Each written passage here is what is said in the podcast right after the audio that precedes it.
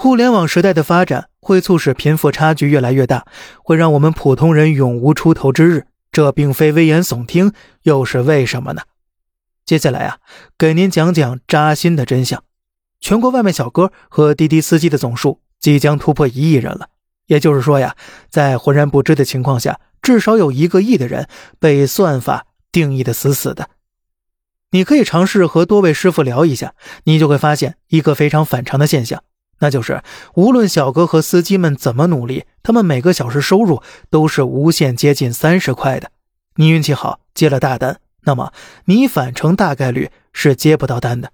你前几个小时收入还行，可是千万别高兴，后几个小时的收入一定会直线下降的。前半个月觉得不错，后半个月必定给你极大反差。所以你不难发现，开滴滴送外卖是永远发不了财的。因为从没听过哪个师傅通过不懈努力可以年入百万的，只有在工作过程中因为疲劳过度而猝死的。因为你的每一个数据后台都看得清清楚楚的，并且将你拿捏的死死的。至于最近三年赚一百零三万的外卖小哥的热搜故事，您可以当做励志故事听听看看，但是认真就是你输了。你的电瓶车再快，可以跑得过同行，但是跑不过算法。你可以无限延长工作时间，但是依然逃脱不了算法的牢笼。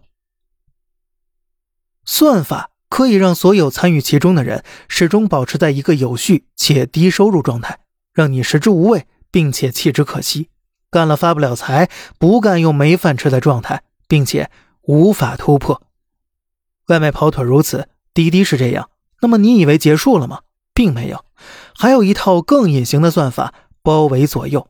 你去工厂上班，干了多少活，做了几件商品，加了几小时的班，能收入多少？其实早就算得清清楚楚了。你以为多劳多得？你以为勤劳致富？在资本面前，完全是不可能的。一套完整算法在你进入这个工厂之前早就已经定好了。其实你本可以在任何地方做任何事情。可是现在你却独自坐在屏幕前，估计看着视频，以为通过视频看到的是全世界，其实只是算法把你想看的、投其所好的推荐给你罢了。每天我们在同样的房间醒来，重复着和昨天同样的生活，做着和昨天同样的事。曾几何时，每天都是全新的冒险，而如今呢，一切都千篇一律了。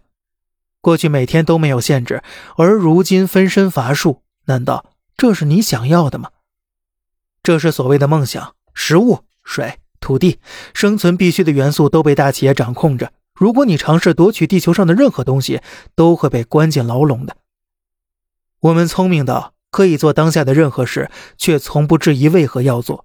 我们原以为一切都是自由的，可是，一切都是被安排设计好的。我们通过教科书了解世界。重复的被灌输早已拟定好的知识，像实验品一样被测试和评分。我们以为长大了一切都会改变，其实长大了才是步入这个世界的正轨。我们以为最有价值的资源在底下，其实我们自己才是最有价值的资源。这是设计好的世界。有资本的地方就有算法。